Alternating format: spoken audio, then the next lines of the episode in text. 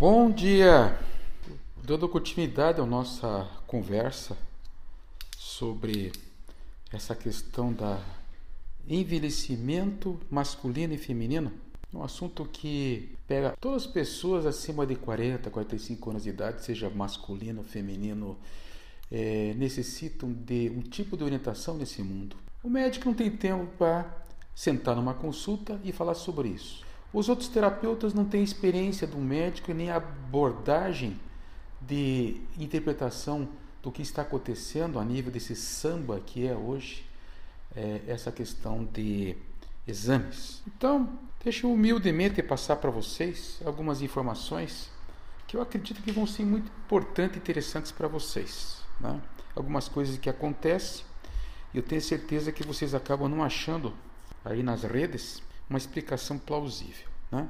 Então, deixa eu agora conversar aqui com o João Pedro. João Pedro é meu paciente e ele que levantou essa questão toda. Opa, por que, que você não faz um podcast só sobre essa questão? Pois, João Pedro, se você puder fazer parte desse podcast, eu fico muito feliz, alegre e contente.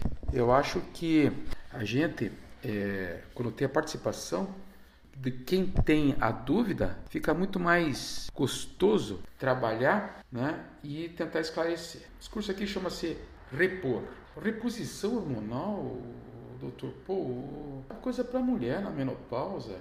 Pois é, né? Mas acredita que até um tempo atrás nem para mulher na menopausa se falava em reposição? Medo de tudo. O povo tem que estar com medo, agora é medo da coronavírus. E o pior, que esse coronavírus desgraçado ele achou um campo assim de, de pânico maravilhoso, né? impressionante. Veio e ficou. Voltando ao nosso assunto, o que, que significa reposição hormonal na andropausa? andropausa é a menopausa do homem. Eu já falei nos podcasts anteriores, vocês vão lá ver que o homem tem sim até calorões na fase pré-andropáusica, porque é do homem. Então o que, que ele tem lá? Ele tem falta de libido, falta de ereção, depressão, passa a ser uma pessoa que anda curvada para frente, diz amém para tudo em casa. A esposa toma o lado masculino da casa e de repente, quando ele começa a se tratar, ele mostra quem que bate na mesa. Aí começa a dar problema de conflito, lógico, né, João? Não foi assim com você lá em casa, né, João? Não, não foi, pô, está assim. Pois é, então o que acontece? Né? Essa postura feminina, ela já denota no homem com 40, 50 anos de idade um enfoque de uma deficiência da produção hormonal. Opa, quer dizer que tudo isso que estava fazendo lá em casa, aquele negócio do chinelinho na frente da televisão, e aí eu pego, recebo um telefonema, ela fica olhando de quem que é, aí de repente eu vou sair para um amigo, agora não tem mais bar, né? Vou sair para um amigo, para, puta, mas não é que você vai, você não pode, você tem que ficar aqui, tem que dar comida para os gatinhos. Essa postura, sabe? O homem ou aceita ou pega e bate na mesa e diz assim: Eu não sou você, não me pega no pé. Opa, olha só, aqui nós temos um conflito de interesses: quem é homem, quem é mulher. A natureza do homem, a natureza da mulher. Se imagine isso para os filhos, né? De repente, nessa idade já não tem mais filho pequeno, mas a coisa veio vindo, né? Como é que eles enxergam esse pai e essa mãe, né? Hein? São conflitos, são informações contraditórias dentro de uma casa, né? A passividade do homem, aceitando, baixando a cabeça, muitas vezes até humilhado. O homem, ele tem que ter noção que a testosterona dele, o limite dela é de 400 microgramas por litro. Mas se preconiza que vá de 800 a 1100. Gente, Lá no meu consultório não vejo ninguém acima de 600. Eu vou dizer, confessar uma coisa para vocês aqui. Já andei beirando 190. É, João Pedro, 190, você acredita? Mas eu fiquei com dor no corpo. Fiquei cansado, deprimido, mal-estar. Não queria nem ir mais para o consultório. E a gente pensa que é psicológico, não, porque a crise, porque a panvirose está aí, porque está influenciando você, as coisas em casa estão assim assado. Opa, vamos ver o básico. O que, que é o básico? Está lhe faltando a essência do que? Testosterona. Testosterona. É? Você está na andropausa e está faltando a testosterona. Que vem, que também tem a ver com a androsnediona, teresdiona, tem a ver com a questão do, dos hormônios todos androgênicos, veja que não é um só, né? Tá? E tem a ver, pasme, com o colesterol. Mas espera aí, naquele posto da mulher você falou, né? Estrógeno, progesterona, colesterol e também elas com testosterona. Pois é, gente. João, tem que modalizar todo mundo. E todo mundo tem hormônio masculino e feminino. Não tem essa história, eu vou no médico lá, ele vai me fazer uma injeção de testosterona e está resolvido o problema. Não é assim. Isso a maioria está fazendo. A maioria vai na esquina ali, ah, meu amigo tomou essa injeção, aqui eu vou fazer essa injeção. E o cara começa a fazer aquela injeção uma vez por semana. Não vou falar o nome porque não pode, né, João? Você sabe do que eu estou falando, né? Tem a muito cara e a muito barata.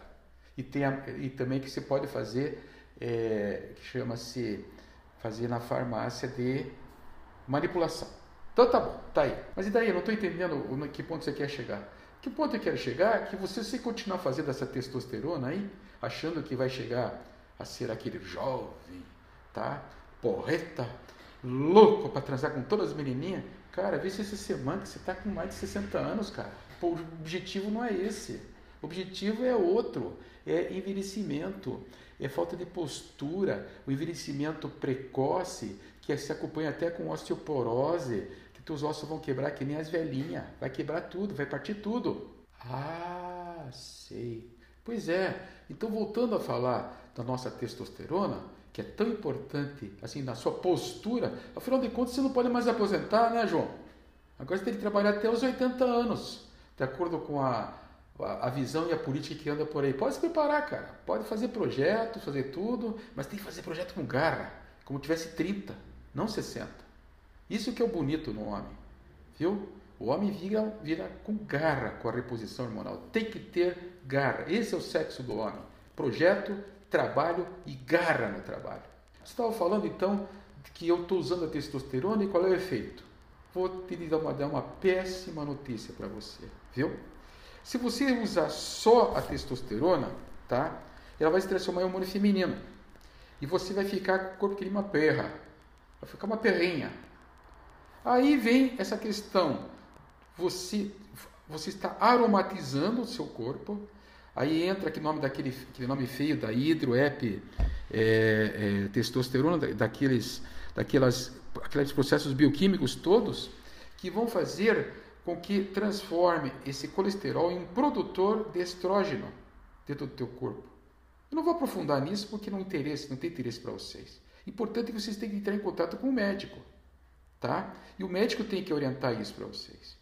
Porque senão fica um dando tiro aqui, um tiro lá, tal. Então o que acontece? Então você começa a engordar e começa a criar uma atrofia muscular chamada-se sarcopenia no nosso mundo da nutrologia, tá? E paralelamente, pasme, você começa a ter seios e começa a ter bumbum e não tem mais vontade nem de ir para academia para fazer continuar fazendo exercício. Porra, o João Pedro falando, né? João Pedro fala aí. Porra, meu, Assim não dá, esse jogo aí é meio, meio perigoso, né? Pô, quer dizer que eu estou usando hormônio masculino e se transforma em feminino? Pois é, cara, toma cuidado com isso. Por isso que um médico é, que orienta bem um paciente, por exemplo, que nem eu estou conversando com você aqui, João, você tem que usar um, a medicação paralela a, ao, à testosterona, entendeu? Não adianta imaginar que você vai ficar repondo sem paralelamente usar o selênio, o zinco, sem modalizar os, os, os, os hormônios da tireoide, embora essa tireoide pode estar fazendo um processo subclínico, quer dizer, exames normais e você com todos esses sintomas pela frente, tá? A aromatização dá para ser feita com uma medicação que vai combater essa aromatização no teu sangue, viu? Então, vai lá, tem, você vai tomar é, uma medicação que vai combater a transformação dessa testosterona em hormônio feminino. Tem isso, que maravilha! Sim, mas depende muito da tua história clínica, a quantidade de remédios que vai tomar. Senão o que, que vai acontecer? O povo aí, homem é assim, não vai no médico, né? Vocês vão ali na esquina, ô, oh, me dá esse remédio que o doutor Paul falou ali na, na, no podcast dele. Aí vocês vão criar um problema para mim que vai ficar antiético. Eu não posso fazer isso. É proibido pelo CRM. Sabia que eu tenho um conselho, né? Que eu respeito muito, graças a Deus que eles existem, né? Conselho Federal de Medicina, viu? E lá está cheio de normas e normas técnicas. Então eu procuro acompanhar e obedecer esse acompanhamento. Assim como o uso também, por exemplo, de minerais, como já falei, exemplo, boro é uma coisa importante, e com fitoterapias também, como tribolo terrestre, né? tribos terrestre e outras também, é, serenzo, tem uma série de fitoterapias que ajudam nesse processo todo de otimização da relação de trabalho dessa testosterona dentro do corpo de vocês, para evitar essa bagunça que eu estou falando para vocês, tá? Então, é, ah, aí vocês vão, vão lá no consultório, tal, o João já foi, agora, João, você trouxe os anos para mim? Bom, eu estou providenciando, viu? Ah, só faz mês, né, João? É, faz o seguinte, eu vou mandar para tua esposa que ela dá um jeito em você. Viu? Ela te pega no cabresto e vai lá no laboratório de, na marra. Vai fazer o exame. Então, vamos ver lá. Que exames são importantes? Testosterona total, tudo bem. A testosterona, testosterona livre, que está livre no sangue, tem mais relação com a parte feminina, tua. A globulina ligada à sexualidade. As catecolaminas que entram e dizem para nós o processo dessa coisa da irritabilidade, da agressividade, da depressão. Enfim, todos os sintomas nos levam a pedir exames. E esses exames são básicos, mas existem outros exames que dignificam o nosso, o nosso relacionamento em termos de diagnóstico dentro do consultório. É, um enfoque que eu quero dar especial é essa questão da ereção e essa questão da libido e das dores e da obesidade que vem como sequela dessa aromatização do corpo, certo? e também o enfoque na osteoporose. Então, vou dar um enfoque especial aqui nessa questão da ereção. Olha, gente, o componente psicológico nessa, nessa área é tão importante que vocês com certeza vão ter que conversar e vão ter que fazer um acompanhamento com uma psicóloga. Porque está provado que o tal do Viagra não funciona se a cabeça do cidadão não tiver nos quadros, como dizem não estiver funcionando bem. Está comprovado isso já. Faz, faz. Existe até uma injeçãozinha, não vou dizer o nome aí, que ela faz com que, independente do desejo do homem, ela libera o sistema nervoso parasimpático, ela funciona. Mas, basicamente, vocês vão precisar dessa ajuda né, dentro da, da área da psicologia. A questão das dores do enrijecimento. Os homens hoje tem muitas dores no corpo que os limitam a fazer exercício físico. O homem mais velho e se torna indolente, preguiçoso e leva essa fama. Ah, o cara engordou, sentou na cadeira, a mulher manda nele e de repente está cheio de dores. Gente, isso não é fantasia, não. Isso é andropausa. Dores no corpo não é reumatismo também, não. Que tem reumatismo é mulher. 90% está com as mulheres. Eu já falei para vocês sobre as nanobactérias. Está lá. Homem, Pode ter certeza. Pega esse componente aí, esse componente da ereção, da falta de libido, da falta de relação é, com a mulher, da falta de sentir carinho, de afeto. Mas tudo machão, né? Ficam negando, né? Diz que não precisam disso. Mas tudo bem. Então, vendo esse enfoque, a gente pode fazer um pequeno comentário aqui que é muito importante também. A reposição da testosterona, gente, ela melhora a relação do HDL, que é o, o colesterol bom, protetor. E também ele não faz aumentar o risco cardiovascular. Faz com que, as, com que os, os perfil, o perfil lipídico melhore no paciente que faz a reposição. Você veja que interessante, né? Então essa coisa de ficar falando que ah, é, é, infarta, realmente, a testosterona aumenta um pouquinho o hematócrito. Nada com um soro antioxidante, oxidante, e fazendo uma retirada desse sangue. Então vamos fazer doação de sangue lá na. na, na no, vamos doar sangue para o povo aí.